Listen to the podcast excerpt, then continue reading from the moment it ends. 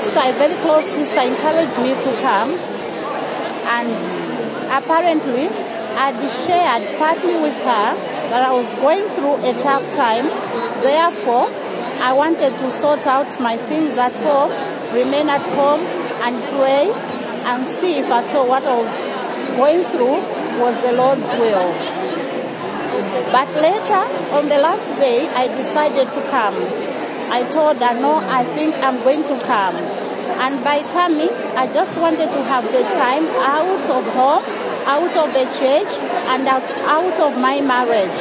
And I thought, I think what the Lord would want me is to have me and my husband separated so that we can all think about our lives. But something special happened. Just upon arrival, we had a meeting in the same day at 6 o'clock. And Sister Kamla was speaking concerning the issues that we like tendering concerning our lives. And as a result, we reserve ourselves not to serve the Lord because of such things. So right upon the spot, I thought the Lord was speaking to me. And I shared with her that I feel so ashamed that I didn't want to come. And I spoke to the sister who encouraged me to come that thank you, my sister, for encouraging me to come. And the next thing that happened was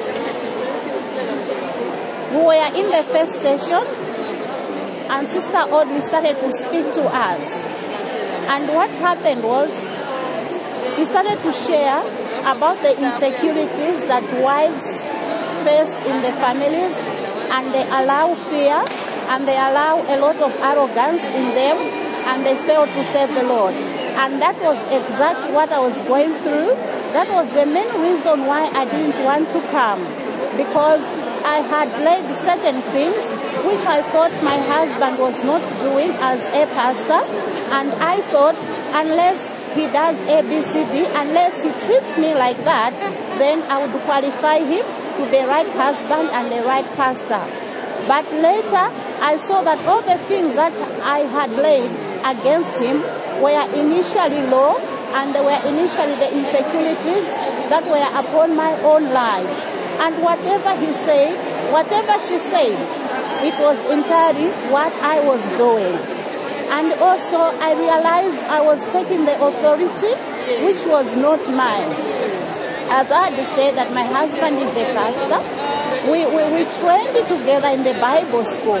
And I thought I also had the knowledge which he had. And many times I thought he was leaving me behind. And I spent time crying.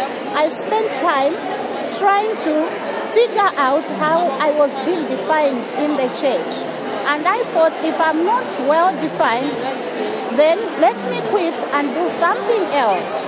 I never saw the need of me supporting my husband at the pace that I needed to do. So I'm so grateful that I came because whatever Audrey shared about was just speaking concerning my life, concerning the disorderliness that I had. And I saw a need of opening my heart before the Lord and I asking Him, I asked the Lord to forgive me. I asked the Lord to help me see the things that I'd done and the things that I'd done to affect my husband because I deeply thought how my husband was being affected and how he was being pulled behind because of the insecurities.